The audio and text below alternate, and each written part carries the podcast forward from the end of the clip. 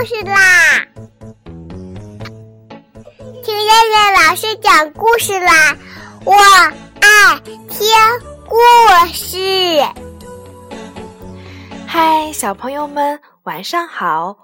我是东方爱婴融成中心的燕燕老师，又到了听燕燕老师讲故事的时候啦。今天我们要听的故事名字叫做。友谊和大象。很久很久以前，有一个美丽的小村庄，它藏在大森林的深处。这是一个魔法村庄，里面住的都是一些会魔法的小精灵。友谊就是这个村庄里一个美丽可爱的小精灵。有一天，友谊在路边捡到了一粒会发光的种子。友谊觉得这粒种子这么漂亮，应该很好吃吧，于是，一口就把它吃掉了。奇怪的事情发生了，友谊的身体越变越大，长得比房子还要高。友谊心想。嗯，不好了，我连家门都进不去了，以后可怎么办呀？友谊觉得自己的身体长得这么大，已经无法在村庄里生活了。他决定离开这里，去外面看一看。友谊一个人在森林里走着走着，他遇见了一只正在赶路的大象。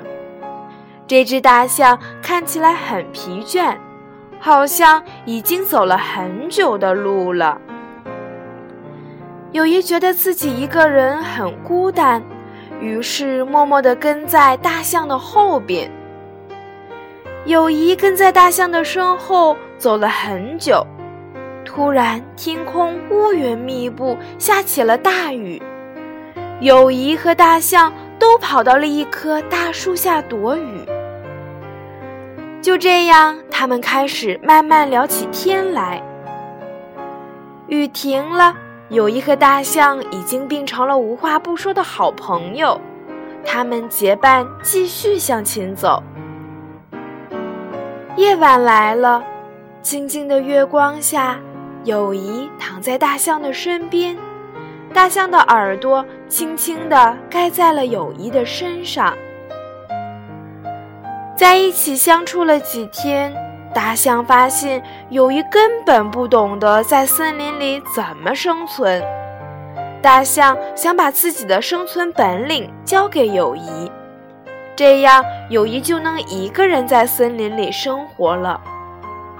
大象教友谊躲避陷阱，大象带着友谊去摘能吃的果子，看到不远的地方有一只熊。他们赶快躲到了大树的后面。大象告诉友谊，有些动物很危险，要离它们远一点。就这样，大象花了好几天的时间，教给友谊在森林里生存需要的本领。一天晚上，友谊睡着了，大象把一封信放到了友谊的身边。他依依不舍地看着友谊，忍不住流下了一滴眼泪，滴在了友谊的脸上。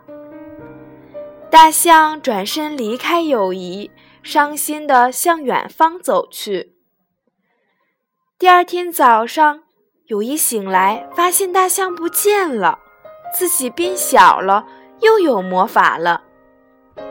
友谊看见身边有一封信，信上写着。我最好的朋友友谊，我走了。感谢你陪我度过了人生中最后的日子。我快要死了。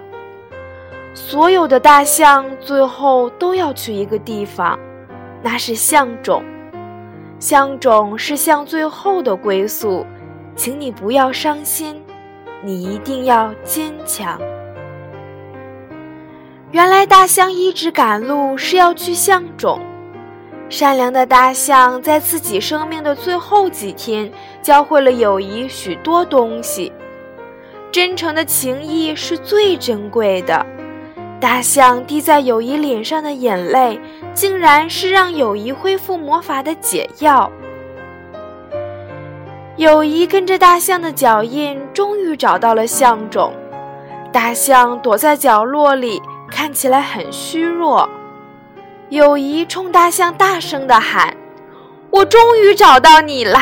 我有魔法了，你不会死的！我要用魔法帮你恢复健康。”友谊的魔法真的很神奇，大象终于站了起来。他们一起离开了象种。友谊坐在大象的背上，一起迎着朝阳向远方走去。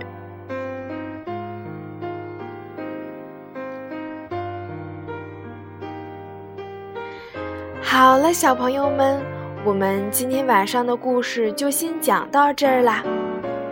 你的朋友是谁呢？你是不是也有一份珍贵的友谊呢？好了，小朋友们，晚安。